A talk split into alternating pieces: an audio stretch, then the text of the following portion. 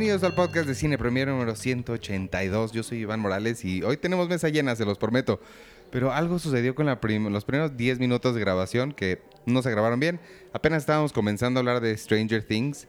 Les digo rápido que yo vi un episodio, pero no me encantó porque me aburrió muchísimo. Lo que me di cuenta es que la historia de los muchachitos, de los niños, me gusta mucho.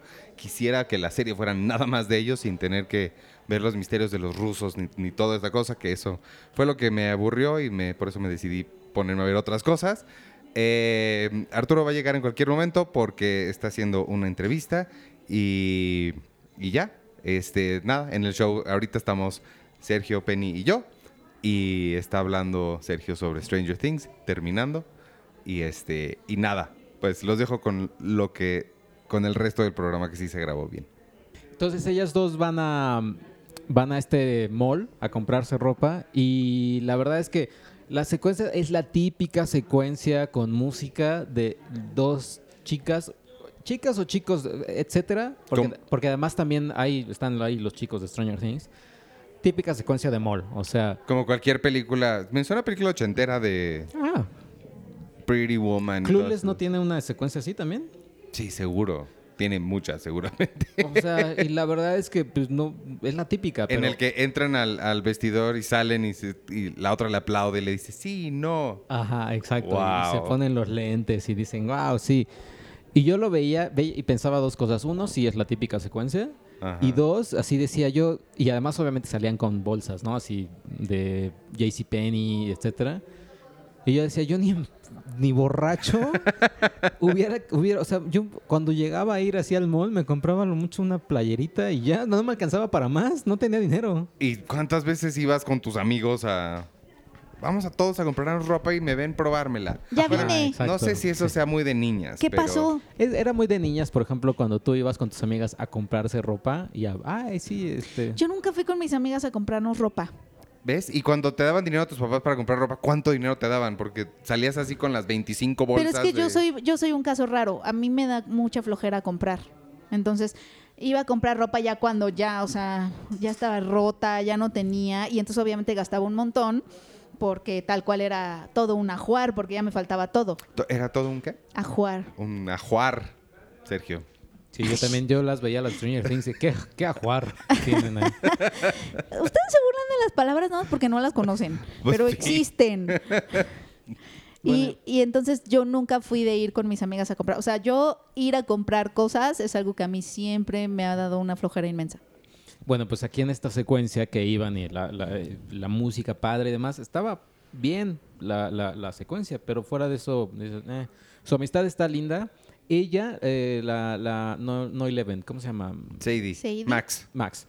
Max, ella, entre que sí me gustó y no, porque es la que le daba los típicos comentarios así de, ay, es que tu, es que tu ex, porque ya, ya fue su ex en, en un episodio, es que tu ex, pues es que así son los hombres, porque siempre, o sea, casi casi hashtag time's up, Eleven, time's up. Sí, es como de, mm, Les faltan los diálogos. les faltan un poquito los diálogos. Eso sí, hay otro que hay, hay otro que sí es entre dos mujeres que sentí muy natural y que sí dije, o sea, sí casi aplaudí. Esta Natalia Natalia Dyer, Dyer. ella ella está trabajando como en una en una Un periódico. en un periódico, ¿no? Y ella sí está sufriendo así lo- la mesa de puros hombres y le Sí. están diciendo, a ver, tráeme un café, ja, ja, ja, no sé qué. Lo que yo vi en el primer episodio también se me hizo bastante caricaturesco ellos. Claro. La reacción de ella sí se me hace muy natural, muy real, pero también ellos están riéndose con la boca llena de hamburguesas y co- como, también Sí. too much. O sea, es too much. Pero ella tiene una, una conversación con su mamá Ajá. La cual sí dije, Ay, ojalá no le diga, porque ella, la mamá, bueno, Natalia, Natalia, Natalia. Natalia. Natalia le dice a su mamá, es que sabes qué, creo que no quiero investigar esto por mi cuenta, porque qué tal que si ellos me dicen que no, Claro. o no sé qué, y ella le dice, no, o sea, ellos van a seguir siendo unos idiotas, pero no dejes que ellos te, te- te impidan el, el hacerlo. O sea, la verdad es que Eso tú- está bonito. tú puedes hacerlo y no sé qué. Dije que nada más que no me metan así de porque los hombres nos quieren ver destruir. O sea, como que no, o sea, estuvo súper natural Sí. y, y sí dije, órale, o sea, al Eso menos está bonito, no se siente tan forzado. no se siente tan forzado y, y y estuvo, y estuvo bien y necesario. ¿Cómo se llama ella? No se llama Natalia, el personaje no se llama Natalia. Ella se llama Natalia. Ajá, la actriz se llama Natalia, pero ella ¿Jane? ¿Pedro? No, tú- pues Arturo no lo está viendo. Yo no la estoy viendo. Ya regresé. Ya regresé. Amigo que odias, que me odias. Arturo. Lo siento. Este, no, no sé. Yo no he visto la tercera temporada. No me acuerdo cómo se llama, pero pues ella. Ella, o sea, esa, esa secuencia la sentí, la sentí bien. eh, ah, y, y ya, o sea, son, son estas secuencias que me, que me, que me saltaron. Sí, obviamente sí es tratar de cumplir como los checkpoints. de- ¿Y, si- de- y va a haber una cuarta? ¿Ya confirmaron una cuarta? Pues con la cantidad de gente que vio... Sí, ¿verdad? Rompió récord, ¿no? Que rompió récord y demás. Siento que va a haber cuarta y quinta. ¿eh? Yo creo Ah, que los caray. Duffer Brothers van a ser de, mira, queremos, ya tenemos estas dos ideas para la cuarta y Pero la quinta. sí da para estirar más el chicle o. Pues da, yo creo, porque acabó, como decíamos, como esta onda de Rusia, ya quieren abrirlo como a Rusia, pues ya está medio... mm. Mm. Yo leí ahí teorías en Reddit que decían, "Oh, puede pasar esto, pero que no, creo que, creo que ahorita, menos ahorita, quizás hace un par de años sí, pero ahorita no tocarían el tema de Chernobyl. Porque, Sí, se- sí, se- sí. porque es en el 86, más o menos. Sí, sí, no, sí los veo evitando. O sea, puede ser que el mundo del revés sea por Chernobyl. Pues, Oye, ¿y ves mucho mundo del revés? Acabas de spoilear No. la, Ah, sí. la última temporada. de Es una el teoría. final de Yo ni siquiera he visto esta temporada. eh, no, no se ve nada del mundo al revés casi. ¿eh? No se ve nada del Un mundo al revés. Nuestro artículo viene al revés. Nos equivocamos. Eh, mira, que en Spider-Man yo me hice uno, desde, uno, uno muy bello de multiversos. Todo por Ah, sí, confiar. es cierto. Ajá. Bueno, estúpido, y- estúpido Spider-Man. Y ya que estamos hablando, ¿algo más de Stranger Things o ya terminaste? Eh, no, creo que hay algo por ahí que se me está olvidando, pero ah, no. O sea, la verdad es que está bien. O sea, la, la- la- Nancy. Nancy. Se llama Nancy. Nancy se llama el personaje. Y, y ya la hija de Ethan Hawke, ella, ella lo hace muy bien. Ellos ya son cuatro, o sea, ya es... ¿Cómo? ¿Steven? Steven, Este, eh, ella, ella, eh, Dustin, Dustin. y la hermana... La hermana Max. de Lucas. Ah, ah, los nuevos. Los nuevos, eh, ellos son este como el nuevo team ñoño. Ellos lo hacen muy bien. La verdad es que es que yo me gustaría ver ellos en una aventura normal, típica de, ay, vamos a descubrir por qué, no sé. ¿Por qué la biblioteca ya no tiene libros de...? Sí, Ajá. eso es justo lo que estoy diciendo. Todos ellos tratando de vencer así cosas que dices, güey, te van a matar en 10 segundos. Sí. ¿Y esas cosas de dónde siguen saliendo? Del mundo del revés. Oye, ¿el Mind Flayer se ve? Un poquito. Digo, maldita sea, hablamos de él en nuestro Es artículo. Eso sí, la- la- esta serie es más gore. O sea, sí tiene más ¿Ah, sangre, sí, tiene más... ¿Se mueren más Ah, bueno. Órale. Las ratas del principio que ratas. explotan de una forma muy fea. Se mueren más personas. qué loco. Y, ya- ah, y hay otra cosa que también cuando vi me dio curiosidad. Ellos se meten a un cine, hay personajes que se meten al cine y ven Volver al Futuro. Están Ah. pasando Volver al Futuro 1. Ajá. Lo puse en español porque normalmente me da la curiosidad. Yo crecí viendo Volver al Futuro en español. Yo también, Como Gallina todos, McFly. Como todos. Bueno, creo que Iván no. No, sí, también. Ah, bueno.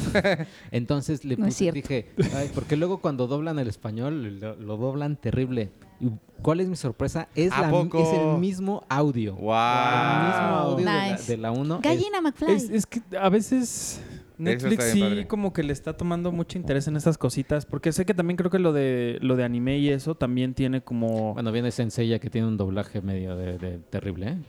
Teo, a veces. O sea, qué bueno que tengan como ese tipo de... Ese, de ese detalle está interés bien bonito. Y de cuidado en esas cosas. Hay dos cosas para que sepan ustedes y luego no anden diciendo. Hay dos cosas que sí empecé viendo en español y tengo muy ubicadas. Aunque Volver al Futuro sí la, las veces después que las he visto, la he visto en inglés, sí tengo muy marcada su voz en español. Es de Volver al Futuro y de Mejorando la Casa, de Home Improvement.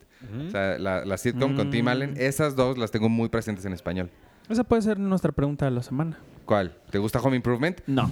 Este, Tiempo de herramientas. ¿Qué serie o película recuerdas así? O que no O puedes sea, no prefieres ver... ver en español. Ajá, que siempre tienes que verla en español. Yo no dije que prefería verla en español, no, es que claro. Yo prefiero ver Mulan en español, la de. Disney. Ah, las caricaturas seguro va a haber muchas respuestas. Aladdin también la prefiero en español. Y eso que es Robin Williams. Pero prefiero al, al actor de doblaje en español. Yo creo que yo, Viajeros en el Tiempo, híjole. ¿La serie? El- la serie. Ajá. Y Volver al Futuro también. Yo, Los Simpson. Ah, bueno, sí, claro. Esa es la fácil. Friends, ¿tú la viste en español o en Sí, inglés? y era horrible. ¿Sí? Con pinches, ¿o cómo? Oh, Joy, oh, es, es tan divertido. Hola, amigos. Joy. Sí, es muy chafa. Es muy, muy chafa el doblaje en español. Eh, no, una que sí, digo, no es como así la super mega serie icónica de la vida, pero siempre la vi en español porque la salía Fernanda Tapia, la voz de Fernanda Tapia, que era Esposas Desesperadas. Mm. Siempre la vi en español porque el doblaje me gustaba mucho. Nice. Bueno, y también todo, todo el poco anime que he visto en mi vida, así como los más populares, así Ranma y medio, Ah, sí, Pokémon, Inuyasha. Pokémon, todo eso de doblaje, el, la- el doblaje latino sí creo que Era es mejor. bueno. Es muy El de bueno, Yu-Gi-Oh es muy bueno. es muy bueno, es muy bueno. Eh, Eso siempre lo busco en español. Cuando a veces tengo, me agarra la nostalgia y quiero ver un capítulo de Ranma en YouTube, lo busco en español latino. El de Ajá. Sabrina, la bruja adolescente Ah, también. Sabrina. Sí, Sabrina o... ay, Salvados por la campana. Salvados por la campana. También. Ah, era bueno. también, claro. O Los Años Maravillosos. No, Todo ese doblaje era muy bueno. Sí. Es que aparte, o no sé si es porque crecimos y no teníamos opción en ese momento. Me imagino que Drake y Josh, por ejemplo, pues los que vieron También Drake es y cagado. Josh- O sea, eso de, oye, tranquilo, viejo. Y esos memes que. Tranquilo, hacen viejo. Es del doblaje en. Sí me da curiosidad porque eso también ya no es tan común, siento, bueno, no sé, en algún momento cuando entró Sony Entertainment Television, que pasaba puras series, por ahorrarse los costos de, doblaje que eran enormes, se yo me acuerdo que fui a la presentación de eso, imagínate cuánto tiempo llevo yo haciendo esto, que fui a la presentación de, de- de Sony y estaban hablando de que fue un gran riesgo. Eh, Fue, fue como la- un quinto aniversario o algo así. Y fue un gran riesgo que tomaron al, al decidir pasar las, las series subtituladas, que era lo que nunca se hacía. Pero sí les funcionó y entonces así ya mucha gente conoce, ya se acostumbra más verlas subtituladas, más que antes. No sé si todavía el doblaje sea tan icónico de algo como Flash, por ejemplo. De series ya No. súper nuevas, o Big Bang Theory. No, son horribles. Pero aparte es curioso porque Sony fue de los primeros que empezó a doblar al español sus series. O sea, por ejemplo, ahí How I Met Your Mother, cuando lo empezaron a pasar ahí, la pasaban en español. Pero no es Warner, How I Met Your Mother. Después, no era Fox. Ah. Pero después la pasaron en Sony y mucha, de hecho toda la programación hoy de Sony ya está doblada al español. Ah, pues igual y ya cambiaron de parecer. Te Está estoy diciendo raro. que era como el segundo, tercer, quinto Digo, aniversario. se supone que tú puedes escoger con la Sí, cosa esta del el zap, zap. y de los subtítulos, pero yo me acuerdo que la primera vez que lo hice, o la única vez que lo hice, fue en Warner, que le ponías el audio al inglés. Y los subtítulos aparecían una hora después de que el personaje había dicho el diálogo. Entonces tú veías, y luego abajo decía como el chiste que dijeron hace media hora. Eso, Entonces, eso pasa mucho con Amazon Prime, que se desfasa muchísimo los ¿Ah, sí? subtítulos. Ajá. sí, la plataforma de Amazon es bastante feita. Sí, pero tienen muy buen contenido. Me pero gusta la- que tiene los trailers y por eso me gusta más que Netflix, pero solo por eso.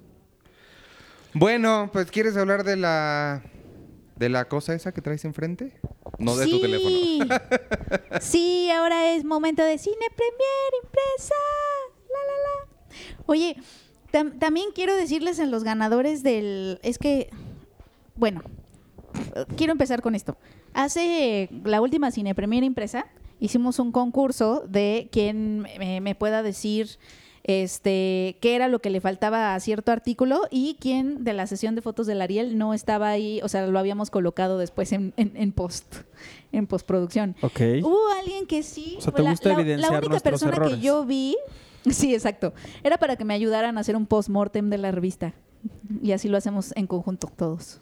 No, este, hubo una chica que se llama Alexa Ramírez que ella adivinó que fue Ada- Adam Soler, era el que no estaba en la, en la, y es porque ella vio las stories que subimos o se subieron, no sé dónde, de, de esa Oh. foto y vio que no estaba él. Entonces, Ah, eh, claro, Qué lista. Entonces, sí voy a tener un, sí voy a tener un, un- un regalo. Y vi varios en Twitter y también en los comentarios. Entonces, eh, los voy a revisar, pero eh, si me pueden mandar a, a buzonCP.cinepremier.com.mx. No, buzón, nada más. No, buzón. No, te estoy alejando el micrófono tantito.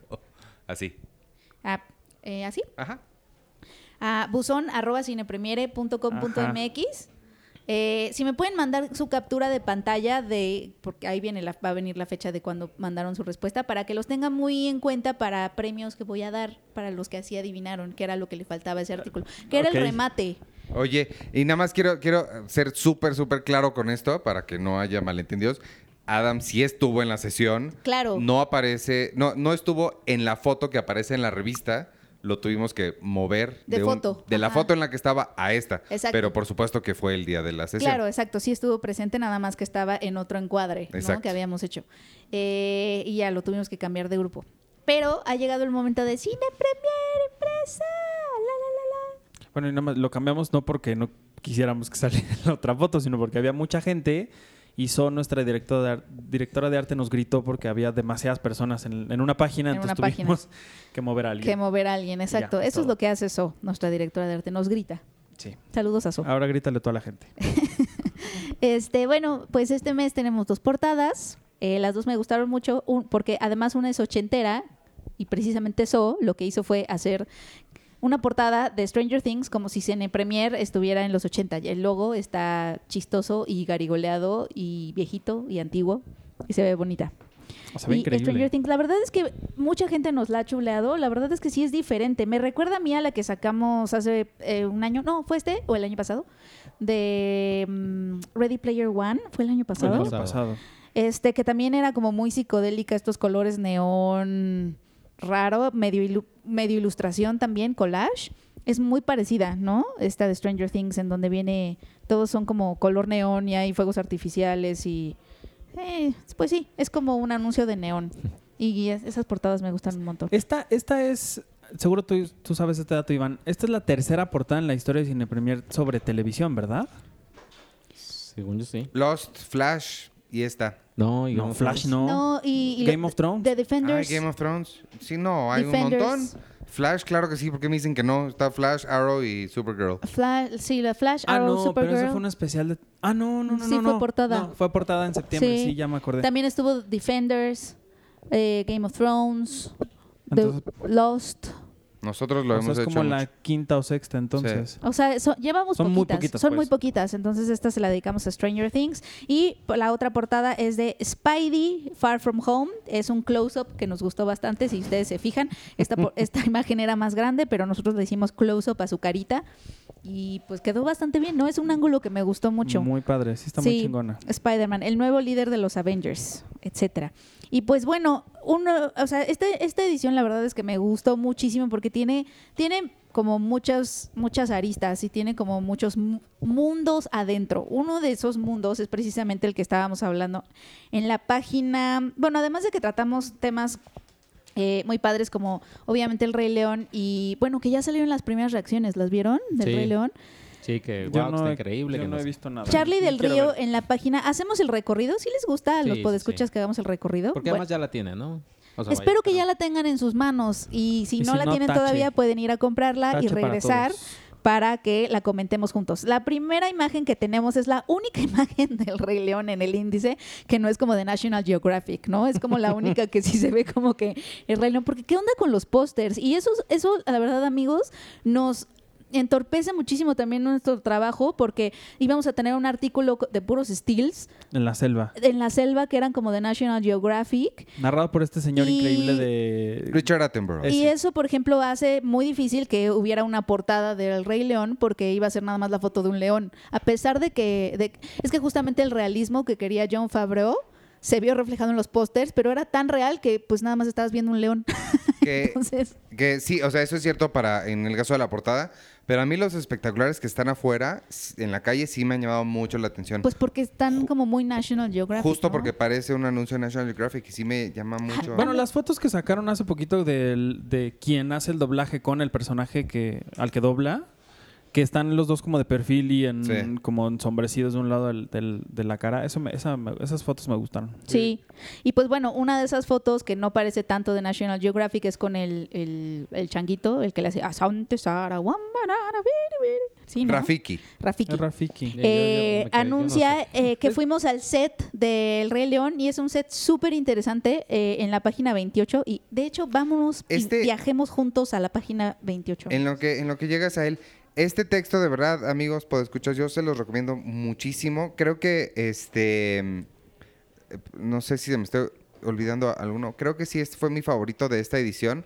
porque les voy a decir por qué porque me convenció de de lo que John Favreau ha estado diciéndonos tanto tanto tiempo que es una forma diferente de hacer cine. O sea, sí, sí genuinamente creo que sí tiene razón. O sea, que no es ni, ni animación ni live action.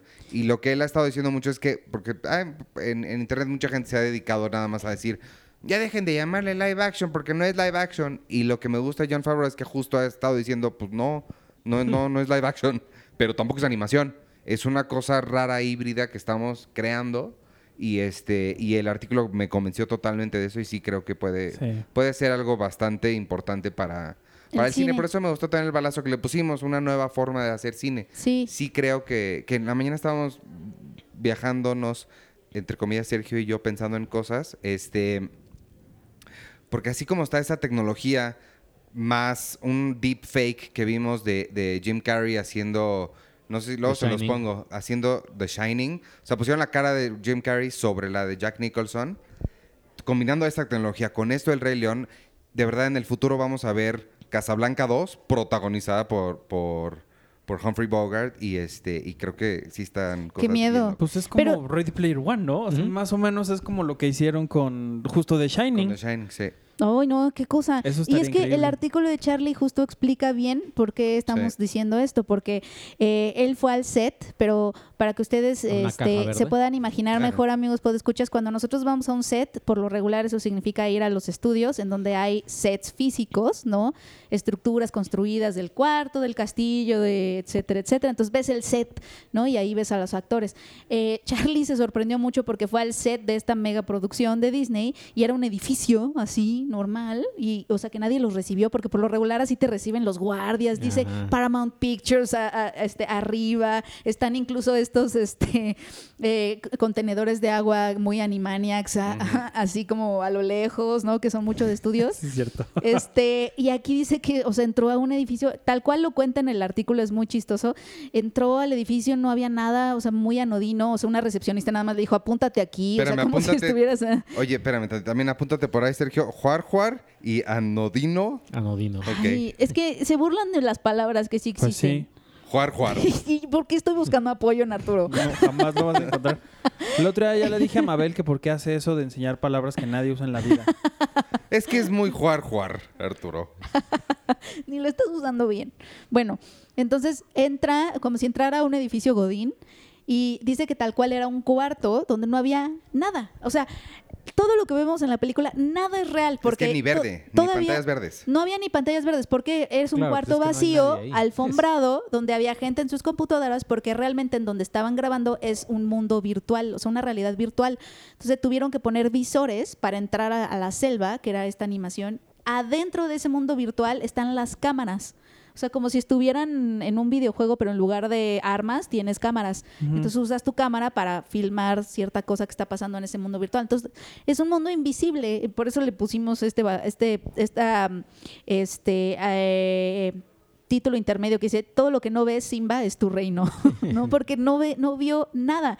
Este, y sí es una nueva forma de hacer, pues películas, o porque eh, tal cual John Favreau dijo, es que no es animación, porque tal cual sí, te- sí hacemos scouting de locaciones, es decir, ir a ver est- este, qué escenarios o qué paisajes de- del mundo externo te funcionan para, para grabar, eso es hacer scouting, básicamente.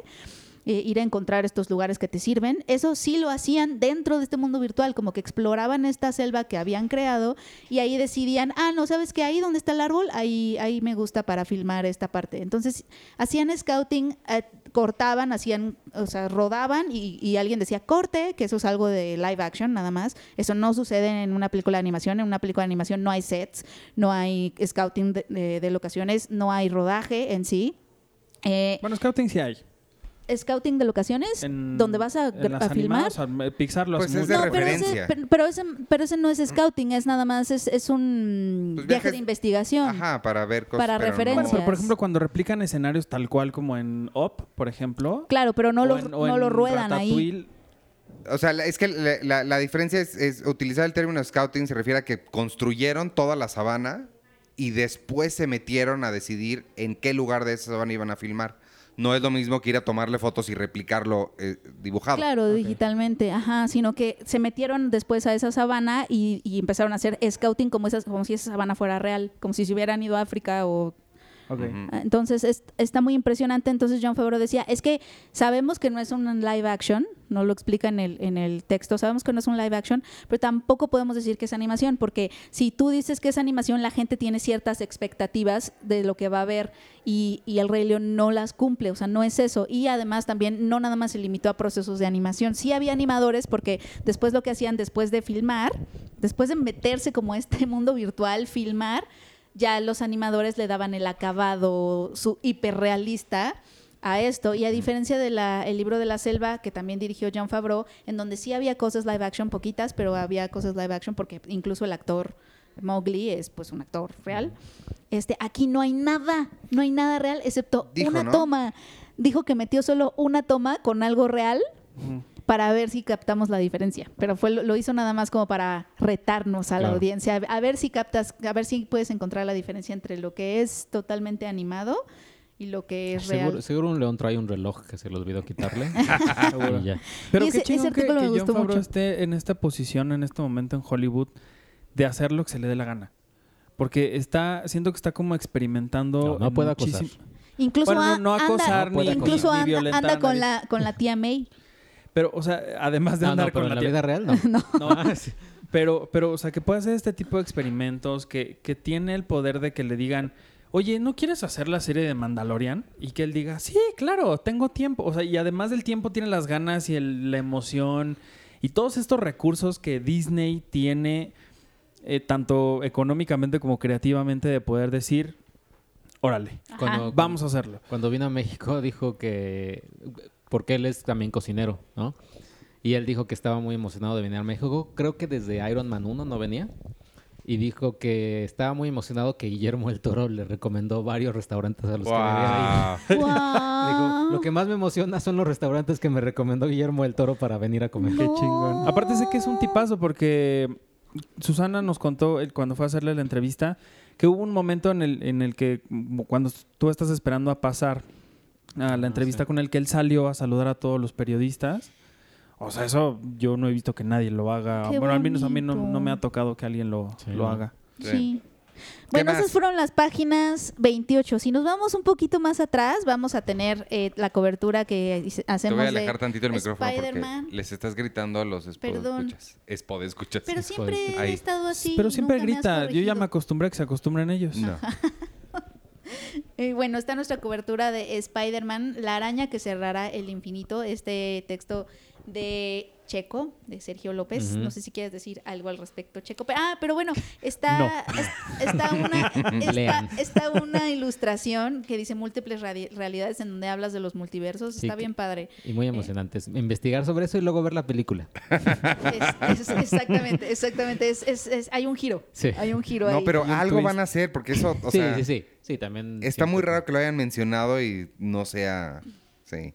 Exactamente. Estamos en las páginas 22, 23, 24, 25. Después tenemos una entrevista con Jake Gyllenhaal y Tom Holland, que la verdad las entrevistas estuvieron muy padres. Tom Holland habla de que él realmente se siente se sentiría más cómodo detrás de cámaras, o sea, siendo director, que realmente que Él tiene un, tiene un cortometraje, si pueden véanlo, está en YouTube. Ay, creo que se llama Birth o algo así. Eh, Birdman. ajá, es sobre un niño que tiene un... eh, ve un pajarito y va a construirle una casita al pajarito. Pero el twist, al final sí hay un twist que sea medio macabro, que cuando la- lo entrevisté hace dos años por Spider-Man, sí le dije, oye, nada más tu corto sí tiene una onda medio macabra, si quieres, si esa es como tu, tu tirada, y me dijo, pues es que sí, así es mi humor, o sea, es como, soy como más obscurón. Órale. Ay, qué chido. Órale. Y está aprendiendo español. Ándale. nos dijo. Eso fue, me dio mucha... No sé, jamás me hubiera como imaginado que él dijera eso. Qué chistoso. Oh, oye, también tenemos esta entrega que se llama América Te Quiero 3000, porque es nuestra primera entrega del análisis que está haciendo nuestro colaborador Edgar Apanco de las películas más taquilleras, tanto globales como éxitos locales, de todo el, de todo el mundo. Eh, en esta primera entrega analizó América, los países de América, y obviamente en los países de América eh, la película que se ha llevado la taquilla históricamente en la mayoría de los países es Avengers. Y nada más, o sea, tal cual si pueden ver en el mapa, que el mapa está en la página 32. Eh, tal cual pone como los top 5 de cada país, pero además también eh, habla de que solo tres territorios han sido como, como pues no le ha- Avengers no ha podido colocarse como la película más taquillera. Este, lo primero es Estados Unidos y Canadá, que es Norteamérica y se cuenta junto. Eh, que ahí sigue siendo Star Wars, el despertar de la fuerza. So, Digo, hasta ahorita, Claro. hasta- digo que no, hasta antes de que se haya, de que anunciaran que se iba a reestrenar para ganarle a Avatar, ¿no? No, Pues pero ni, no. Le va a ganar- ni le va a ganar. La No, gente está muy enojada. Sí, Yo no. jamás hubiera creído que esa hubiese sido la reacción de la gente cuando les dijeron, vamos a poner la película que ya viste 12 veces en el cine, la vas a venir a ver otra vez y la gente está muy enojada. Es que creo que por la, la secuencia de Hulk, no- si, la han, si la han visto, o sea, si pueden, veanla, búsquenla en YouTube. Está grabada como piratona. Sí. Pero aunque, aunque está grabada piratona, se ve todavía más pirata. Sí, O sea, yo se- la vi. Se ve el Hulk todo, o sea, que ni, le faltó render. ¿En Los serio? efectos se ven súper chafas. Sí, se ve muy, muy, muy chafa. Que obviamente no es decisión de los rusos, sino es decisión de Disney. Sí. Digo, yo no entendí ni madre de lo que pasó, pero, pero sí cuando la vi dije, ahí. Oye, y la idea de este mapa es que el siguiente mes vamos a tener otra parte del mundo y luego otra y otra y otra. y Exactamente, otra. exactamente. Eh, por ejemplo. México, mira, para leerles rápido el top histórico global de taquilla global, es decir, de todas las películas Qué triste. eh, del mundo. Aquí en México es la primera es Avengers Endgame, Ujú. es la película más taquillera. Después sigue Avengers Infinity War. Después sigue Coco. Después Avengers, la primera de Avengers. Avengers, y, la des- de Uma Thurman. y des- y después Toy Story 3. Entonces tenemos dos Disney. animaciones de, ajá, es puro Disney, realmente lo que lo que sí es Disney. Sí. Ah, yo pensé que ibas a leer esto, por eso dije que triste. Ah, no, y el local, el local es este de los las películas mexicanas, ahora sí nada más estamos hablando de puras películas mexicanas, eh, más taquilleras en México, es No se aceptan devoluciones, es la primera. Después Nosotros los Nobles, No manches Frida 2, ¿Qué culpa tiene el niño? y El crimen del padre Amaro. ¿No manches Frida 2? No manches Frida 2. Sí. Wow, o sea, la 1, la 2 superó la 1. Sí. Wow. Y de esas Por creo que alguna nada más que dos son de Videocine, ¿no? Son No, son... vi- Videocine, Warner, Eh, Diamond. Videocine, eh, Nosotros los Nobles, No manches Frida, Diamond es ¿Qué culpa tiene el niño? y El crimen del padre Amaro, no recuerdo. Ah, no se aceptan devoluciones, también fue de Videocine. Es Videocine. ¿no? El Sí, padre son Amaro tres de también. No manches Frida, crimen de... pa- eh, Sí. No manches Frida. Nosotros los nobles, o sea, es- no se aceptan devoluciones la primera, ese es videocine. Eh, nosotros, los nobles es la segunda, es videocine. No, es Warner. Ah, no es Warner. Es ah, Warner. claro, es Del Warner. crimen del padre Amaro no... Me parece que sí fue como una mayor. Yo, el, el, Creo. el- te voy a decir no, qué es lo que recuerdo. El crimen de Padre Amaro yo la vi en las oficinas de Videocine. Sin embargo, en aquella época Videocine compartió oficinas con Warner. Mm. Entonces, de uno de los dos. En una de esas, sí. Ah. Lo, lo más curioso de esto es que no, o sea, no es Marta Higareda la que tiene dos títulos, sino es Carla Souza. Porque Carla sale en qué culpa tiene el niño, nosotros, los en nobles. Los Nobles y en No se aceptan devoluciones. Ah, sí, sí. Sí. Entonces, Muy de, de Sale, este ¿No top- se aceptan devoluciones? Sí. chiquito, ¿no? Sí, Órale. tiene un papel chiquito, pero de estos cinco es la que tiene más participación en todas es Carla Souza. Muy bien. Está súper bien. Yo creo que hasta Mónica Lozano ha, ha de haber producido algunas de estas más. La que Sí. sigue, el que sigue, el que sigue Bueno. es el mejor. Lo que sigue, ah, tenemos en la, en la página que sigue es las mejores comedias de la década, es el top. Seguimos con estas entregas de tops de distintos géneros de la década, o sea, del 2010 al 2019. ¿Y ese quién lo hizo? Ese lo hizo Iván. ¡Wow! Y pues bueno, sí, como ustedes pueden ver, amigos, con su revista en la mano, tenemos La cabaña del terror, Frances Ha, que te dolió meter Quiero, Frances Ha, ¿no? quiero decir algo para que vean lo profesionales y serios que somos. Eh, yo soy un profesional de la comunicación y sé escribir y sé de cine y sé hacer las cosas muy bien. Y puedo reconocer cuando mi opinión no Hashtag es... nobleza. Humildad. Humildad. Y puedo reconocer cuando mi opinión no es la única opinión que importa y no es la más importante. Puedo reconocer cuándo, o sea, Cuando- los y momentos Iván, no cuando lo estás eso mejorando, sucede. no lo estás mejorando. Y por eso en esta lista van a encontrar a Frances Ha y van a encontrar a la otra cosa del hotel que yo ni me gusta, no, no, Baumbach sí de plano no me gusta. Wes, El hotel, ah, el Gran Hotel Budapest, es que no le gusta a Wes Anderson. Wes Anderson lo, lo- lo tolero porque es buen artista y me cae bien, pero no, Baumbach no lo tolero. Sin embargo, están ahí las dos porque el consenso general de la vida dicta que tanto Frances Ha como el Gran Hotel Budapest son de las mejores comedias de la década. Nada más quiero ah, explicar el proceso detrás de la y, y inclusión. hay que decir, y esto me molestó mucho, no está The Martian, la comedia del año. No, no está de más. Ni, ni Widows. The Widows, la comedia Widows, la del otro año. Y lo que sí está, está 21 Jump Street, pero nada más por buena onda no quise pelear que pusiéramos dos veces 21 Jump Street, pero sí creo que las dos se merecen un lugar en las mejores comedias del año. Exacto. Digo, de la década.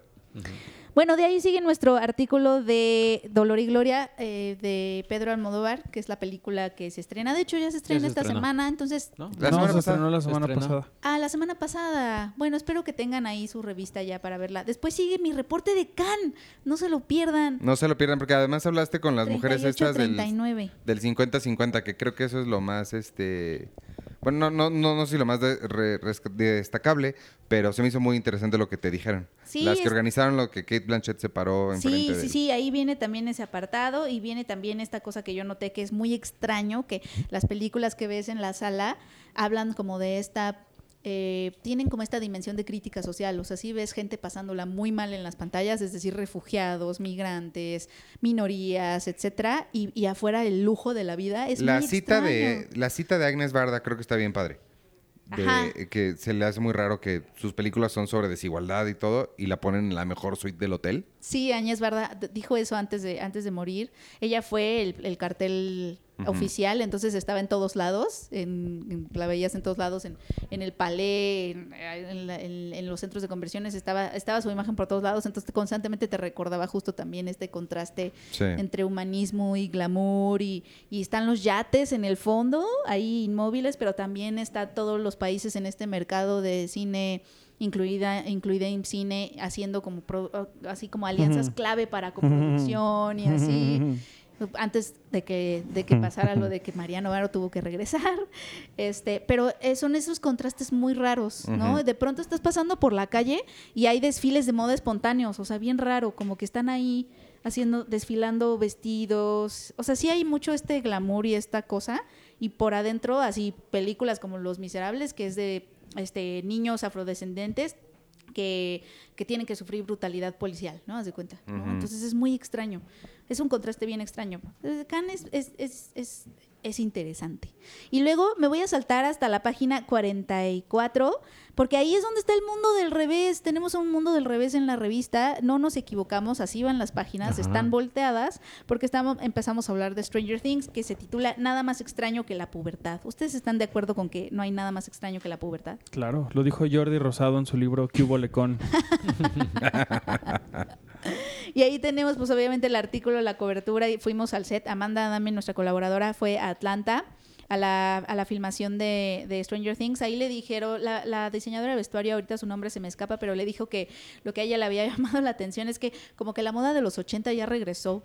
No le costó trabajo encontrar. Sí, exacto. Ropa. Fue así a H&M y a Ajá. O sea, Forever que 21. más bien no nos va a costar trabajo a nosotros fans vestirnos como ellos si queremos hacer una fiesta de Stranger Things o algo así. Vayan a Urban Outfitters y ya estuvo. Ajá. Exacto, la moda de los 80 y sigue. Después tenemos, eh, igual, en- siguiendo en este mundo del revés, tenemos eh, un artículo de Twilight Zone, el regreso de Twilight Zone de mano de Jordan Peele. Y, y cómo Antonio Camarillo habla de cómo Twilight Zone siempre ha querido regresar, pero como que nadie realmente le agarra la onda bien, o sea, como que no se ha podido revivir bien el espíritu de, de Rod Serling y y, pues de lo que fue Twilight Zone. ¿Fueron en- cuatro en- temporadas de la original o cuántas fueron? No, como seis. ¿Seis? Sí.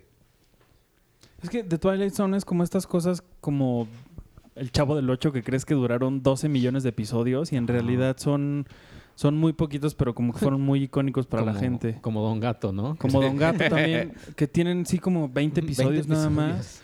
Sí. Pero también eso de que las series duren tanto es bastante, según yo es bastante reciente. Si ves así series como Gunsmoke o eh, MASH, todo- bueno, creo que MASH sí duró como 12 años, pero no, no son tan duraderas. Eh, Mi Bella Genio y, y la otra, ¿cómo se llama? La que siempre va con la Bella Genio. Hechizada. No son de tan tan largas, según Sí. yo. Que de hecho, hablando de eso, Hechizada y Mi Bella Genio son dos que también recuerdo en español, no, tan, no, no en Mm, inglés. también. Ah, no sé claro. si las he Sí, visto en inglés, de hecho. Lo que sí ya me pasa ahorita, que ya antes creo que lo veía normal y ahorita ya digo, no está bien acusar. No, no, y antes, ya, y ahorita ya digo, no manches, las series que son de arriba de 20 episodios. O sea, Lost, Sí. Twen- no. 24, que se llama 24 porque son también 24 No, pues ahorita que estoy viendo, bueno, se llama 24 porque 24, Bueno, horas 24 dura horas, pero cada episodio era una hora. Una hora. ahorita que estoy haciendo esto de Seinfeld un episodio a la vez, en la primera temporada tiene cinco episodios y ya acabamos. Pero la otra sí tiene ya 20. O sea, sí es. Y si queremos hacer el de Lost, sí, que, que sí nos lo han pedido un Sí. montón, ¿eh? No, creo que, creo que sería bueno hacerlo, pero de las temporadas. Por temporadas. uno Un, especial que sean, creo que 5 o 6. Son Son 6, siete, ¿no? algo así. No. Yo Lost creo que seis, deberíamos creo. hacerlo pues, sí por temporada, porque Sí. es- que de todos modos tenemos que verla, no se hagan. Claro, claro, claro. Pero pues ya cada quien a su ritmo y no grabando una hora de. TCM eh, lo está pasando. Me gusta que TCM los pasa así. Em, cuando me levanto luego así 6 de la mañana, porque, o home office o lo que sea. Ahí está Lost y acaba como hasta las 12 del día. Pero es Híjole. uno tras otro, tras Órale. otro, tras otro y está bien padre. Pues sí hay que hacerlo, hay que, ya, ya hay que ponerle fecha. Pero continuemos. ¿Qué más? Ok. De, ah, de ahí me voy a saltar un poco Martini, que está increíble, Artur, pero para, gracias para no... por saltarte mis para no- 20 páginas. Es que es para en, en, en- que me cuestan mucho trabajo. en favor de un especial del cual nos sentimos muy orgullosos, que es el especial de animación, viene hasta atrás. ¿Y por qué, Artur, por qué tenemos un especial de animación en julio? Explícanos. Pues nada más. Un día Penny llegó y dijo, como Miranda Priestley, mientras aventaba sus cosas en mi lugar, me dijo, prepárate un especial de animación. No, digan la verdad. La verdad es que cada, eh, cada edición de Cine Premier tiene que cumplir, Te me vas a Guadalajara mañana. tiene que, que cumplir una cuota mínima de menciones de Guillermo del Toro. La- lo habían dejado pasar tres o cuatro meses, se les juntaron y entonces aquí había que echarle, pero No. 20 páginas de Guillermo No del es Toro. nuestra sí, culpa que Guillermo del Toro tenga iniciativas tan interesantes Sí, o como sea, esta. esto sí surge a raíz de una idea loca de Guillermo del Toro que se llama el, el CIA, o mejor conocido como el Taller del Chucho, que es un lugar que van, que están ya construyendo y que van a terminar eh, próximamente en Guadalajara, que es básicamente un taller en el que por primera vez en la historia de Guadalajara y de México y de Latinoamérica, yo creo, van a tener los animadores lo que necesitan para trabajar y hacer lo que quieren hacer y de la forma ideal. Eh, quienes van a integrar este taller del Chucho son dos, cuatro, seis, siete animadores. Bueno, Eh, siete son como los pilares un poco del taller. Ajá, y todos ellos muy amablemente nos abrieron las puertas de sus casas slash talleres, que son estos lugares en los que ellos empiezan a trabajar día y noche, en los que viven ahí, en los que animan a su ritmo y, y- y trabajan día a día con una con un nivel de tanta dedicación tan bonito, tan inspirador que realmente sí era o es muy padre que por fin ellos ya tengan lo que necesitan para trabajar como se debe de trabajar la animación en stop motion. Ahora que ganó el Ariel, eh, Luis Telles decía algo muy bonito, recordando a Rigo Mora, que era que animar stop motion es como ver crecer a una, a ver crecer el pasto. O sea, ojos normales, pues es estar ahí y, oh, ta madre, ya van a, ya van a hacer algo. Y es gente que de verdad hace cortos de cinco minutos en años. Porque no es cualquier cosita, porque no son enchiladas que Sí, vas y lo haces en tres y lo días. vimos, o sea, tuvimos chance de, de tocar eh, muchas de estas figuras que son los personajes que se hacen así, son esculturas, básicamente, ¿no? Sí. Por eso trabajan en estas animaciones. Son animadores y artistas plásticos, todos ellos. Entonces tienen un detalle y los agarras con un cuidado y tienes Bueno, miedo, nosotros, tienes miedo de no. tirarlos y de que te corran. Eh, es un miedo, la verdad es un miedo real, pero, pero sí lo vemos, vemos como el detalle que hay detrás de estos personajes y detrás de todo lo que hacen. Y, y también, o sea, creo que es importante decir que este taller del chucho no viene nada más a inventar algo que no existe. Es decir, eh, estas personas llevan 20 años Más. este, trabajando y haciendo una escuela de stop motion como un poco auto, muy, muy autodidacta y muy entre ellos y, y- y han como generado esta hermandad de competencia sana incluso, pero esta hermandad de, de animadores que se ayudan mucho entre ellos, o sea, uno di- eh, eh, uno trabaja de, aparte son todólogos, ¿no? Mientras uno dirige un corto, los, los otros le ayudan a fotografiar, a la luz, este, otros, otros- Arreglar los, arreglar los, monitos, muñecos. o sea, como que ellos mismos se producen sus cortos, se los dirigen, se los fotografían entre ellos, todos cambian como de sombrero un poco, y entonces se ha generado esta hermandad en, en Guadalajara. A mí lo que, lo que me gusta más de, de todo esto es que justo es que es en Guadalajara. Eh, que no sea, más bien no porque sea Guadalajara específicamente, sino que no es en la Ciudad de México. Me Sí. gusta la idea de descentralizar. Creo que están haciendo algo bien padre, que es lo que sucede, según yo, un poquito como en Portland, que es donde está Laika y donde hay como varios estudios pequeños que entre ellos se hacen como y se vuelve esa ciudad como la meca de, De algo. de- de- ajá, de, de tal cosa. Y este, e- eso creo que es lo que, lo, lo que más me gusta y le da oportunidad a gente que quiera dedicarse a eso, a saber hacia dónde ir. Hacia Porque, porque muchas veces no sabes ni para dónde moverte. Pero y es que justo- conectarlos, conectarlos internacionalmente, o sea, porque el taller del Chucho, justamente uno de los objetivos es que se convierta en esta, en este punto, en este centro, en esta meca un poco del stop motion junto con Portland y con eh, U- este mm, en el Reino Unido, o sea, que son como los dos que ahorita están. Por, por eso Guillermo del Toro está haciendo eh, Pinocho en Portland, pero que se va a traer al taller del Chucho. Va a traer parte. una que es como pues, básicamente el gran regreso de él a filmar algo en México, que va a filmar muy poquito tiempo de, Pinocho, pero sí algo significativo para, no solamente como para inaugurar formalmente y poner el, el taller del Chucho en el mapa internacional de la animación, sino como él nos lo dijo, para darle como este sentido de seguridad y de mm, confianza que los estudios del mundo necesiten para decir, vamos a México Sí. a, a trabajar, que ya lo hacen. Hay muchos animadores en Guadalajara propiamente que nos lo contaron eh, otras personas. eh, están siendo como un poco maquiladores de animaciones internacionales, pero no hay este rigor ni hay esta oportunidad de hacer algo más allá que simple y sencillamente venir a maquilar aquí Sí. algo. Y lo que decías de Guadalajara, de- tienes mucha razón porque muchos de estos animadores que, que entrevistamos coinciden en que a ellos les ayudó que tenían a la vuelta de su casa o de la universidad a René Castillo animando.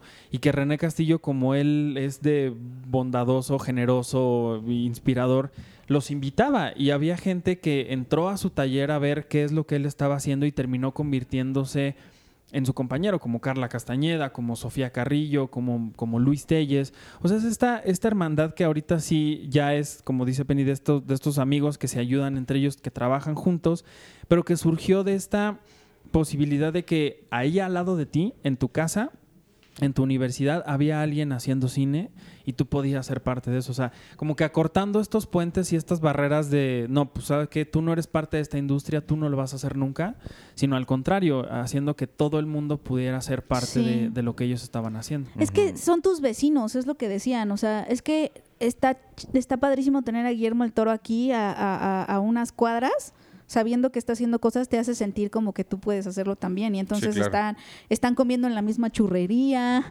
están, o sea, están ahí. Entonces esta sensación como de proximidad también ha ayudado mucho a que justamente este, pues esta escuela, esta generación de animadores de stop motion hayan ancleado ya la ciudad como, como la capital nacional del stop motion y, y que ahorita el taller eh, el taller lo único que viene a hacer es institucionalizar algo que ya existía Sí. y que, que le faltaba nada más como fuerza, ¿no? Y, y- y un lugar, porque también hablaban de los espacios que es bien difícil, o sea, el stop motion necesita un estudio para existir, o sea, no es como que, ¿no? A, a- a diferencia de otros géneros, ¿no? Que puedes irte a rodar, etcétera, no, como ellos hacen esculturas, este y, y, bueno, tienen que construir escenarios, etcétera, necesitan un espacio y conseguir un espacio donde estar ocho años que te dure tu, tu producción es muy difícil. Entrevistaban a Guillermo saliendo del- de los recorridos estos que estaba haciendo de la exposición de los monstruos y decía que hay cosas que todavía no resuelven porque les ha costado mucho trabajo. Dice, por ejemplo, la luz. Dice, jamás hubiéramos creído que la luz fuera tanto un problema. Dice, pero a la hora de animar stop motion, que es cuadro por cuadro, pues tienes que tener la misma luz a las 3 de la tarde y a las 2 de la mañana. Entonces, si hay variación de los voltajes, pues ya no te va a salir la escena como querías. Entonces, estamos trabajando en eso, pero ya lo estamos haciendo. Entonces, digo, estos son un taller profesional.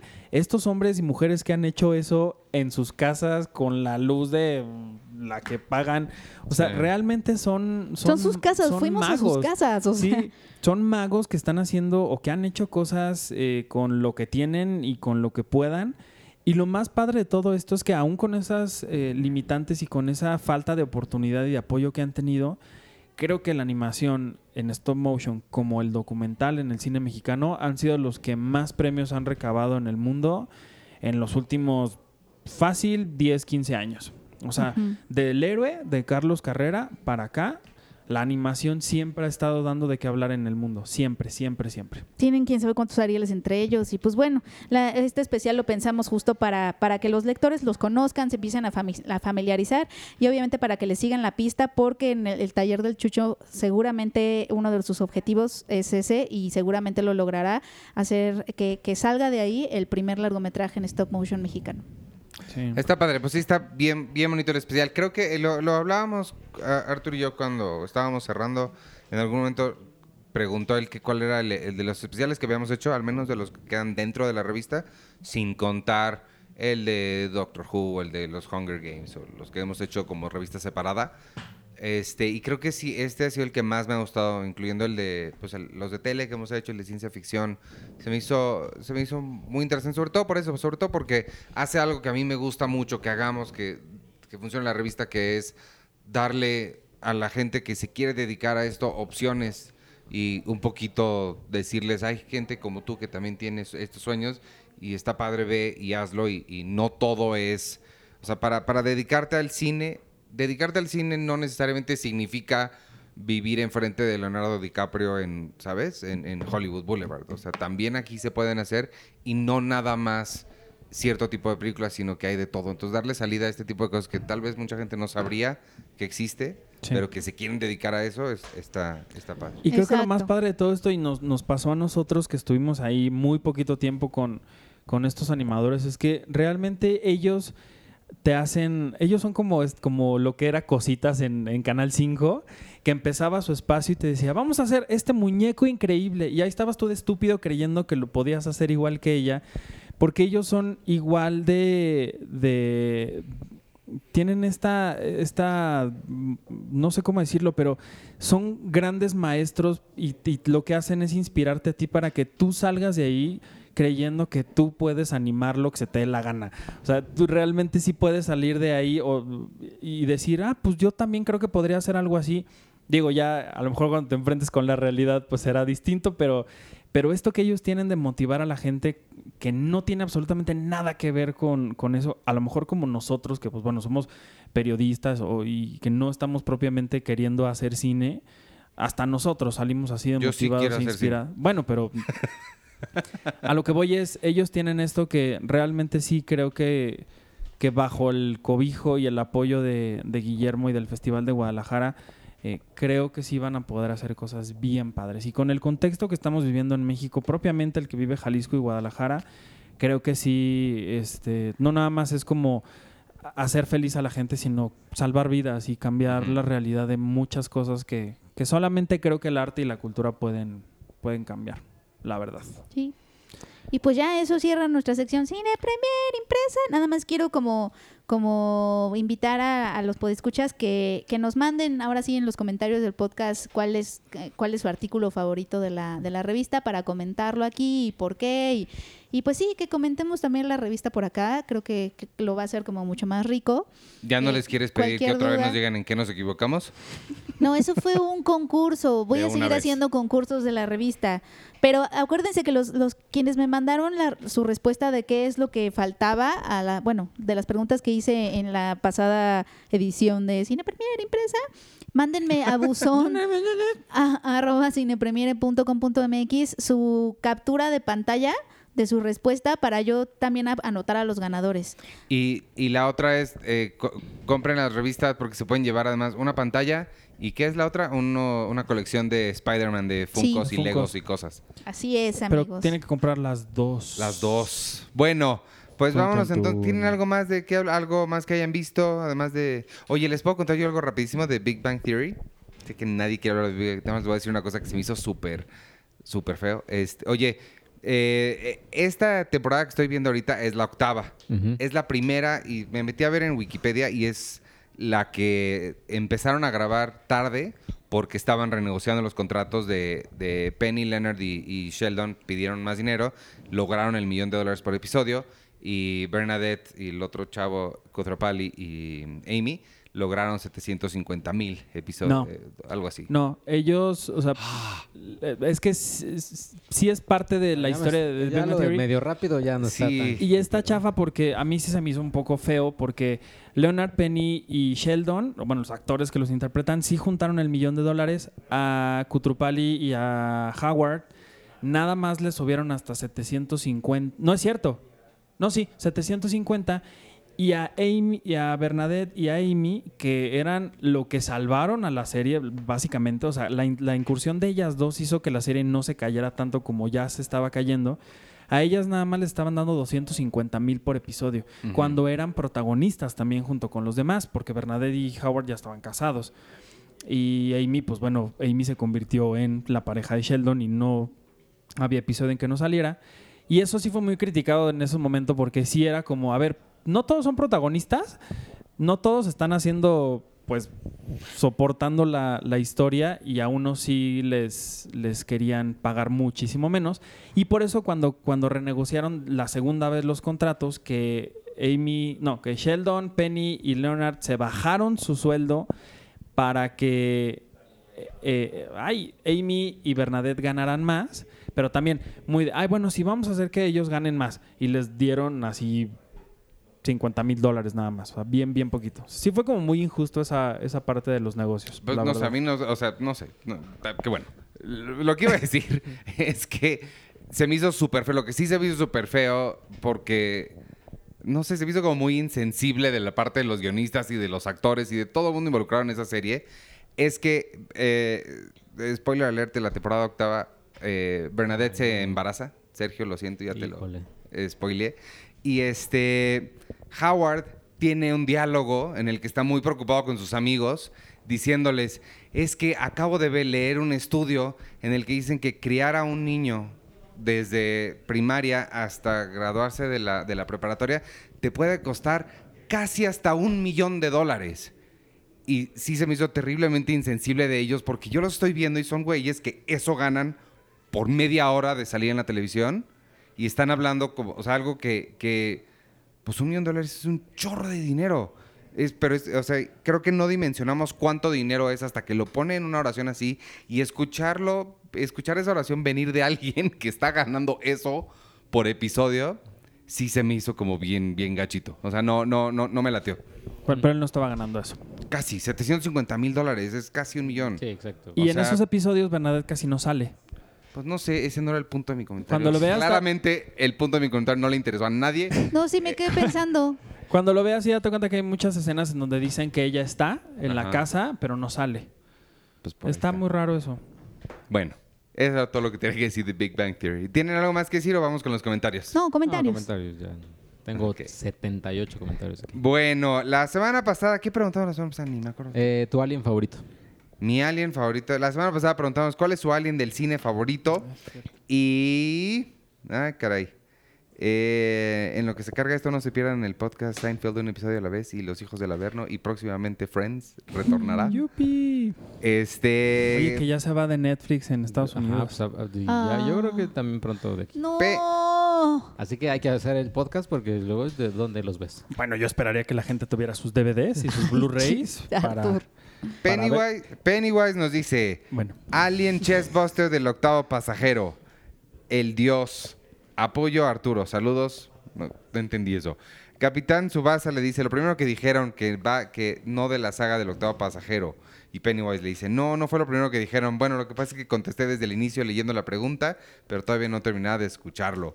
Ericito dice, me voy a abstener de responder la pregunta de la semana para defender a Arturo y decirle que no está solo. Muchos te apoyamos, ay, gracias. Muchos te apoyamos y que tu humor tan ácido me encanta. Además que me encanta que no tengas filtro y que digas las cosas como te salen de ya sabes dónde. Ah. Abrazo. Gracias. Del estómago, ¿no? Gracias, Ericito. Omar dice, a mí también me encantan los aportes de Arturo. Gabriela dice, mi alien favorito es Arturo. No, no es cierto. mi, mi alien favorito es de Doctor, de, de Doctor Who. Eh, The Doctor, de Doctor Who. Tal vez sea trampa, pero he visto varios especiales en cine, así que sí cuenta. Y ya dejen en paz a Arturo.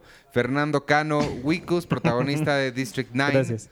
Humano que al final termina por convertirse en alien. Cuenta, ¿no? Pues sí, supongo. Por cierto, Arthur, te aseguro que somos más los que te queremos, Ay.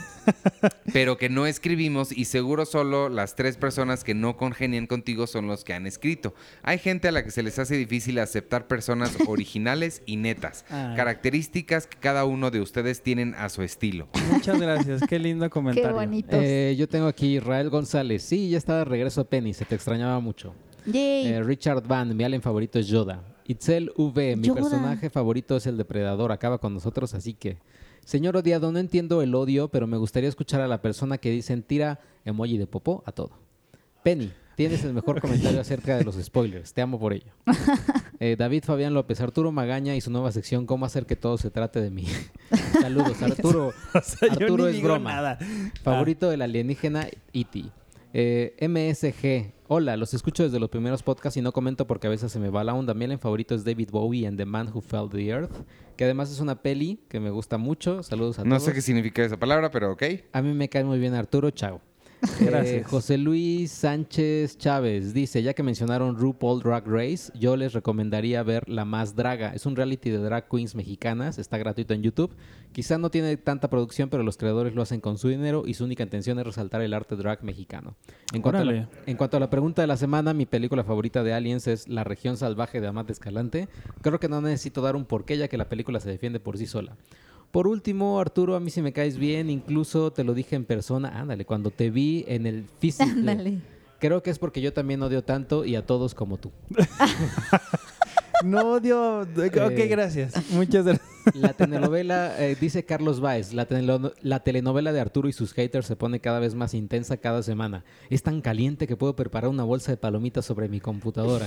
Ni el hilo de Justin Bieber y Selena Gómez. Oye, yo sí me lo aventé Dios todo. mío, yo Está también. Oye. Está bien mala onda. Está muy cabrón. Debería, debería de tener una sección fija como la que tenían sobre Devon Sawa. Para la pregunta de la semana, E.T. no hay otra, no hay otro alien que ame tanto, solo el xenomorfo, pero Arturo canceló mi respuesta. Es una de las pocas películas que puedo ver con mi mamá y me deja maravillado cada vez que la veo. ¿Alien? Iván- ¿eh? ¿Alien? Yo creo que E.T. se está Ah. refiriendo. Iván, yo empecé a ver Seinfeld en junio y ya llegué a la temporada 7. Mi episodio favorito es cuando confunden a George con un líder neonazi. ¿Cuál es el tuyo y para cuándo sale el podcast? El mío, no, híjole, no sé, no sé cuál es mi episodio favorito. Ay, Dios mío. Yo creo que de los, de los últimos, yo creo cuando están planeando la serie, no sé, tendría que pensarlo muy, muy profundamente. ¿Y ¿Qué, ¿Cuál fue la otra pregunta? El podcast que cuando sale. Los lunes, todo- ya está el primero arriba y todos los lunes va a salir. Muy bien. Eh, Tainoco Rivera, mis alienígenas favoritos son los Kaijus de Pacific Rim. Penny, apoyo mucho la idea de, lo- de tu podcast eh, y sí debería supervisar a los hijos del Averno. En algunos temas sería interesante la opinión de una fémina. Yo odio tanto a Arturo por ser tan perfecto. Ah, tiene chinos, es alto, tiene novia, fue a la casa de los monstruos de Guillermo y va a premieres de películas. Obviamente lo anterior es broma. Muchas gracias. Eh, aparte, Lalo Man tiene novia, tiene más que lindo. Lal- Laloman PSP. Hola a todos. Respondiendo a la pregunta de la semana, me alien es Lilo de Quinto Elemento, súper guapa. Va a existir un nuevo podcast y nada del de Friends. Ponte las pilas, Arturo. Ahí voy, pronto. Saludos desde Nicaragua. Juanjo, mi alien favorito es Pennywise. Estoy muy emocionado por ver It capítulo 2. Y ya sé Claro, que no Pennywise es un alien. ya sé que preguntaron, pero mi alien menos favorito es Jessica Chastain en Dark Phoenix. Qué CGI tan asqueroso. Eh, Consome sí. Costecho, apoyo por completo Lost una temporada a la vez. ¿A esta vez? Mientras tanto, empezaré a ver Seinfeld en preparación para el nuevo podcast. Mi favoritos son los Saiyajin, es Vegeta. Luis Fernando Servin Arroyo dice que E.T. y no sé por qué todos tienen problemas con Arturo. Él es genial y muy amable. Sus artículos son los mejores, junto con el de Iván sobre Dunkerque. Muchas gracias. Ay, todos me y los míos, y los míos. Todos me caen muy bien. El único que de repente me cae un poquito mal es Iván, porque siento que es muy grosero con los demás. Pero lo perdono porque también es, porque también es sateluco como yo. Eh, ¿Quién diría que satélite te iba a salvar de este juicio? Becaso, hola, un gusto volver a escucharlos. Con respecto a la pregunta de la semana, no estoy seguro, pero si lo recuerdo con mucho cariño, Christopher Lloyd como Uncle Martin en mi marciano favorito. No me acordaba. No he visto mi marciano Ah. favorito. Eh, Melissa Paola, Stitch, claro que sí, es mi alien favorito. Eh, es como un perrijo del hilo, jajaja. Por cierto, me encanta Arturo. La gente lo toma como amargado, pero en realidad solo es realista y directo, con un toque de humor sensacional. Saludos a todos. Muchas gracias. Eh, Madison Alpizar, Kang y Codos de los Simpsons son mis aliens favoritos. Arturo, soy, yo soy fan. Me gustan mucho tus comentarios y opiniones. Siento que son bastante Ay, atinados. salieron a defenderte. Por eso desde hace un tiempo te sigo en Twitter y soy muy feliz leerte. Muchas gracias. Eh, Patrus MX, mi alien favorito es Roger de American Dad. Total empatía y apoyo para Arturo. Estos podcasts no serían lo mismo. Eres tan esencial y valioso como los otros Qué tres. lindo. Muchas gracias. Si pudiera, te donaría mi riñón. Sí necesito uno, ¿eh? necesita. Eso no digo. Híjole, si no. uno. Dice una sugerencia, creo que sería sano que filtraran previamente los comentarios que van a leer al aire. No, no se trata de censurar, pero tampoco se vale de que cualquier hijo de vecina idiota venga, no, cualquier idiota venga a escribir pestes de alguno de ustedes como si nada y se salga con la suya. Pero pues casi no. No, pero casi no. Nada más a, a- a- Nada más todo a yo. mí, nada más a mí. No se preocupen, yo, yo aguanto. Memcan dice, hola, ¿podrían subir los podcasts de Hijos del Averno y los de un episodio a la vez de Friends y Seinfeld a Spotify? Ya están, ¿no? Está todo en Spotify. Está todo en Spotify, ahí puedes encontrarlos. Eh, los buscas como por el, en el buscador como el nombre Sí, claro. y, y ya te sale. Cuat- cuatro DeLoreans o Ford DeLoreans. Semana 5. Penny.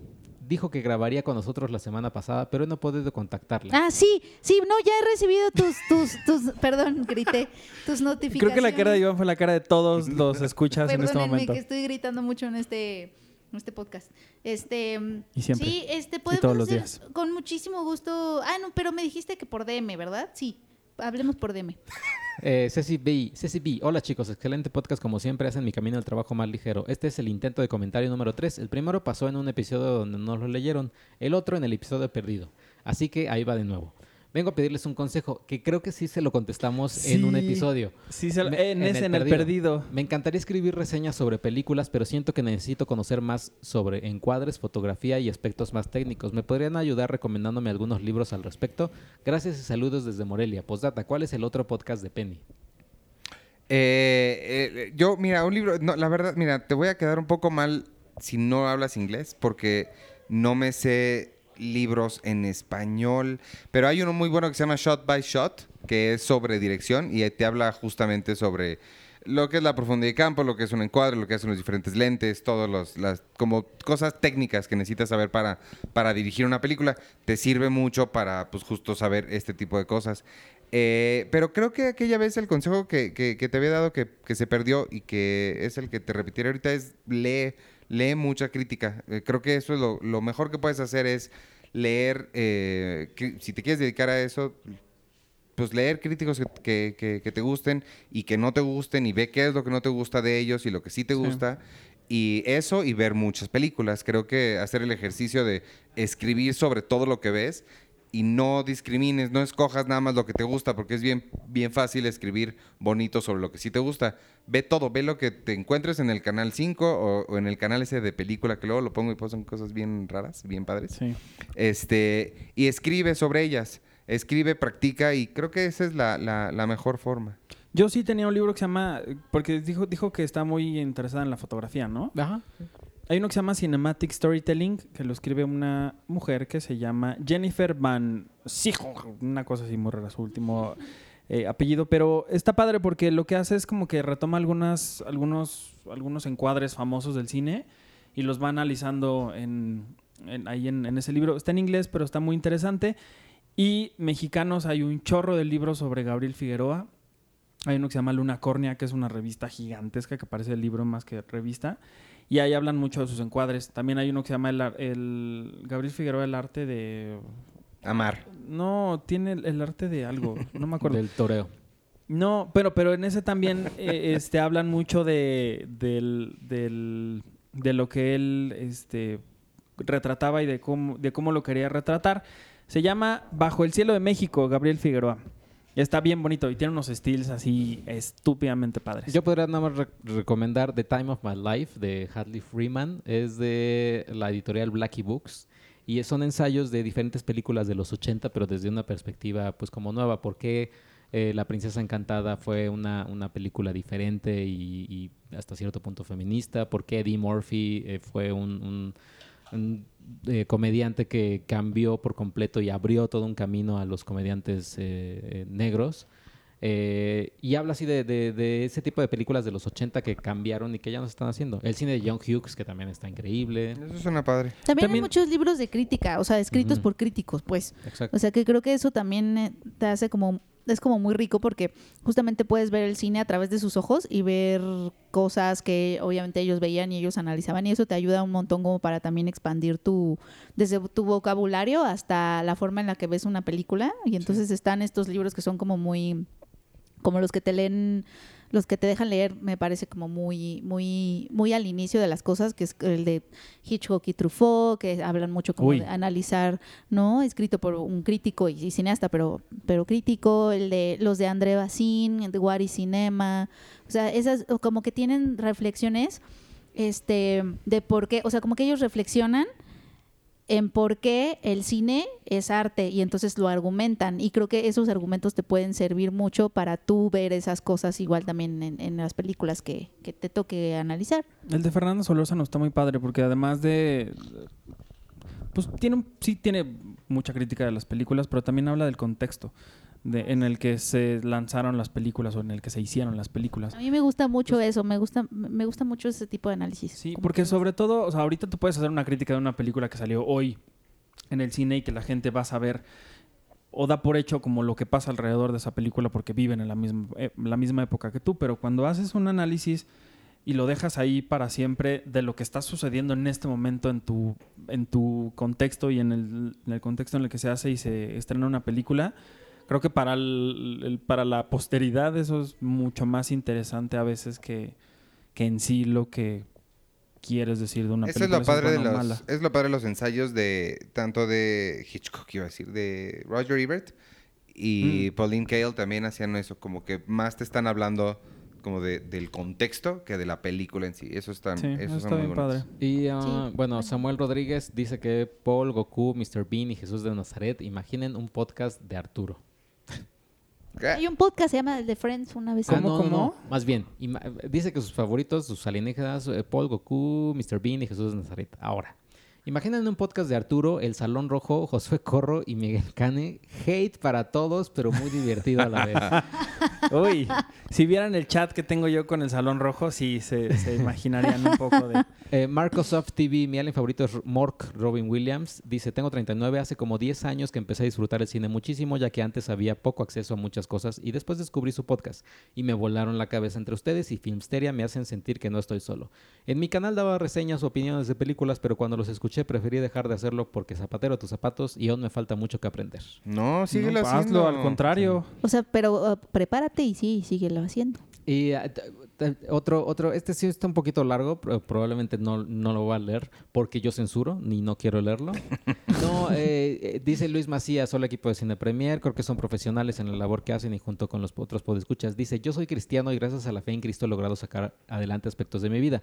Por lo tanto, apelando a su profesionalismo, profesionalismo me pareció respetuoso que en el minuto 5.51 utilizara el nombre de Jesús en vano para hacer broma. Yo comparto la fe con el señor Mauricio Clark, pero no comparto la forma en la que se expresa sus puntos de vista.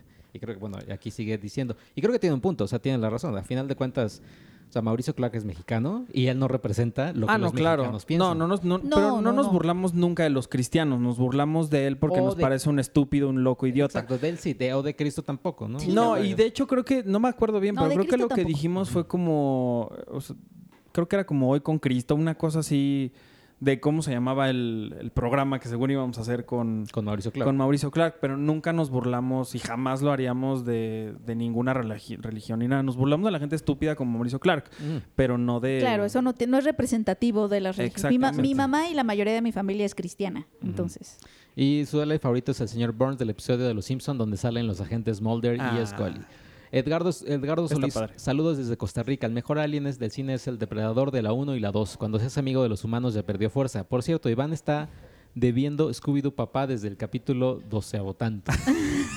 ¿Qué es eso? ¿Cómo que estoy debiendo? Es un- cuando cerrábamos con canciones, un día estábamos hablando de Scooby-Doo y te dije que cerraras con Scooby-Doo papá. Ah, Y Checo empezó a cantar y tú dijiste, no, eso no va a pasar.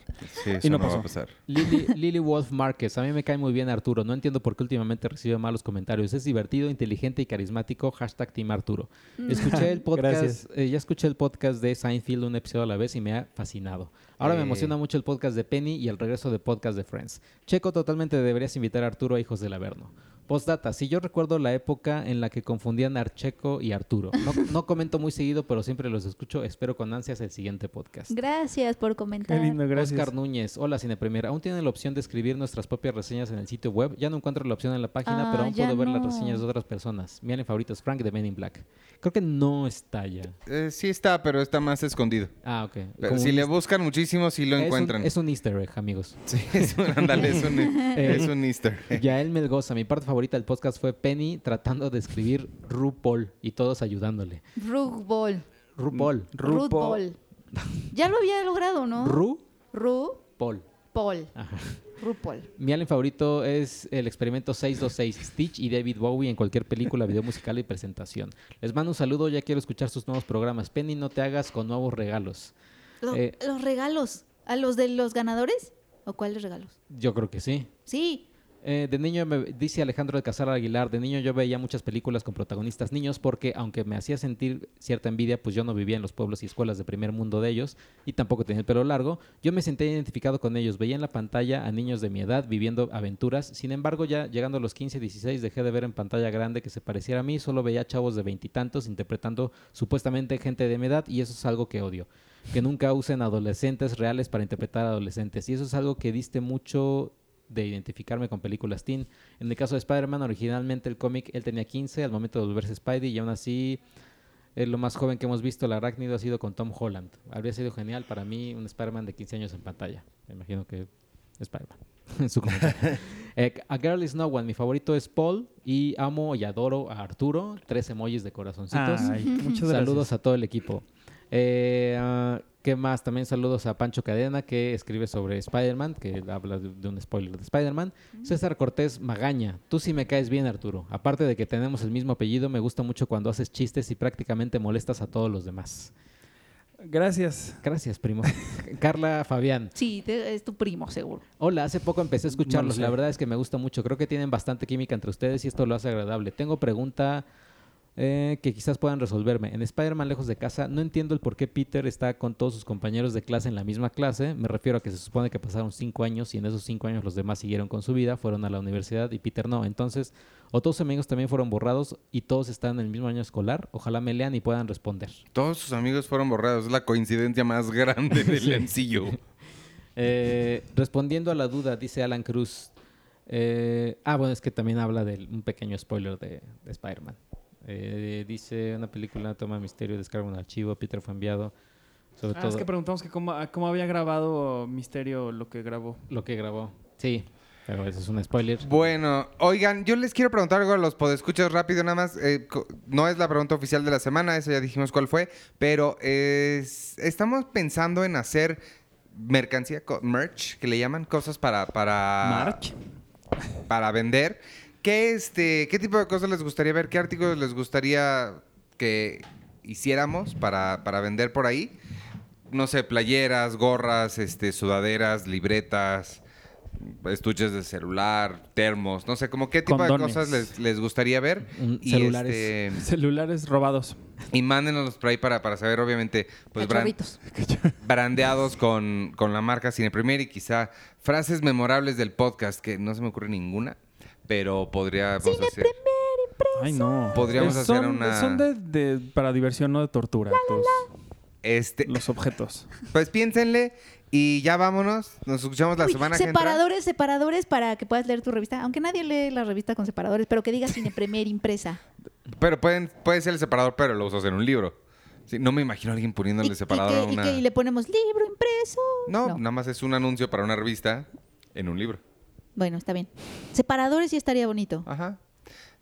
Sí. Un sistema operativo nuevo que compita contra Android y iOS. Esa es la idea ganadora. Sí. Un celular como, como los de Huawei. Ah, sí. Este, pues vámonos. Yo soy Iván Morales. Me pueden seguir en arroba Iván Morales y en todas las redes sociales de Cine Premier. Arroba Cine Premier con la E al final. Estamos en Instagram, en Twitter, en Facebook, en, en todos. Escúchenos en Spotify. No se pierdan del- de, de este show todos los miércoles. El podcast de, de Sergio, Hijos del Averno, todos los viernes. Seinfeld, un episodio a la vez los lunes. Y en algún futuro próximo, Friends, un episodio a la vez, temporada 2. Pronto. Pronto, Después, muy del, pronto. después de los cinco. Es que es lo que pasó. Thanos lo desapareció. Tenemos que esperar cinco Sí, años cierto. a que regrese. No me voy a tardar cinco años, pero miren, o sea, no hay podcast de Friends temporada 2, pero hay un muy bonito especial de animación Sí, en es nuestra que, revista. es que perdónenos, es que no Tuvimos nos da la vida. fotos del Necesitamos clones. Necesitamos clones de nosotros. Sí. Un giratiempo. Todas esas cosas las necesitamos. Ah, yo ya tengo un giratiempo. Y necesitan despedirse. Sí, yo soy eh, arroba Penny Oliva. Ojalá que les haya gustado el podcast. Yo nada más quiero hacer una recomendación y ojalá me dé chance de comentarla la próxima semana. Hay una película en cartela que se llama Diamantino. Vayan a verla. Ah, la futbolista. Vayan a verla, así. Confíen, tengan fe, aviéntense al abismo y vayan a verla. Y luego la comentamos. Eh, yo soy arroba chicoche y un saludo a Tenoch. Hace mucho no, lo- no le mandamos saludo a Tenoch. Sí, cierto. Eh, y pues sí, sigan, eh, sigan nuestras redes y escuchen el podcast de Hijos del Averno que se me borraron tres episodios. de la Híjole, yo ¿En no sabía si lo ibas a querer decir. Sí, sí lo dije. Pues para que sepan, no hay que ocultar aquí las qué cosas. coraje. Teníamos tres programas Me de encanta que backup somos muy honestos con nuestros errores. y aquí. los tres se borraron. No. manches. ¿Por qué se borraron? Porque la sincronización con iTunes y el archivo se borró y dijo iTunes, da, pues ni está ni en, ni en el iPod ni en tu iTunes, chavo. Así que adiós. ¿Y lloraste poquito? Pues no, no lloré poquito, solo dije. Solo aventó la, la computadora por el- la solo dije, ventana. Steve Jobs, ¿dónde estás, carajo? La semana que entra Ah. sí hay que grabar antes porque vas a estar en Comic Con. Ah, sí. voy Uy, a estar Checo en ya Comic va, Con. ya va a estar en... co- vas- ¿Nos vas a hacer capsulitas para el podcast? Voy, voy a hacer capsulitas, vaya- van a ver ahí también videos, fotos, todo. Pero, pero sí, escuchen los podcasts y escuch- eh, vean la cobertura de Comic Con. Muy y bien. escuchen la llamada que están teniendo al lado sí, de la, aquí de la al lado de oficina. nosotros. Y- Yo, s- yo no me he despedido. No, yo soy Arturo Magaña, me pueden seguir en arroba HD. Y muchísimas gracias a toda la gente que me escribió en los comentarios aquí. También me escribieron mucho a, mi Twitter y a mi Instagram y hasta en Facebook. Eh, les agradezco mucho por sus bonitas palabras de, de cariño. La verdad es que me encanta siempre sentirme tan, tan, tan cobijado por, por ustedes. Lo hemos sentido siempre desde el principio cuando los vimos en el podcast en vivo. Es bien padre que, que sabemos que hay alguien ahí que, que nos quiere igual que nosotros a ustedes. Si hay gente que me critica, me le molesta lo que digo, pues... Pues es pobre- parte de también. Pues allá de ellos, allá ellos y sus vidas, y si quieren dedicarle una hora a escribir algo sobre mí, eh, créanme que no voy a cambiar ni lo voy a hacer. Nadie debería de cambiar porque no le cae bien a alguien. Siempre sean eh, sinceros y honestos consigo mismos y, y si a alguien no le parece lo que ustedes digan o hagan, pues muy su pedo. Diles, diles. Y me gusta que hablen mucho de mí porque como soy un todo yo, Ajá, sí. No, pero pues, hay gente, como bien diría mi madre, que ningún chile les embona. Así que, pues, allá, allá ellos. Pero muchas gracias, gracias de verdad. tú ya te despiste, ¿va? Ya, Bueno, adiós. bye. Adiós.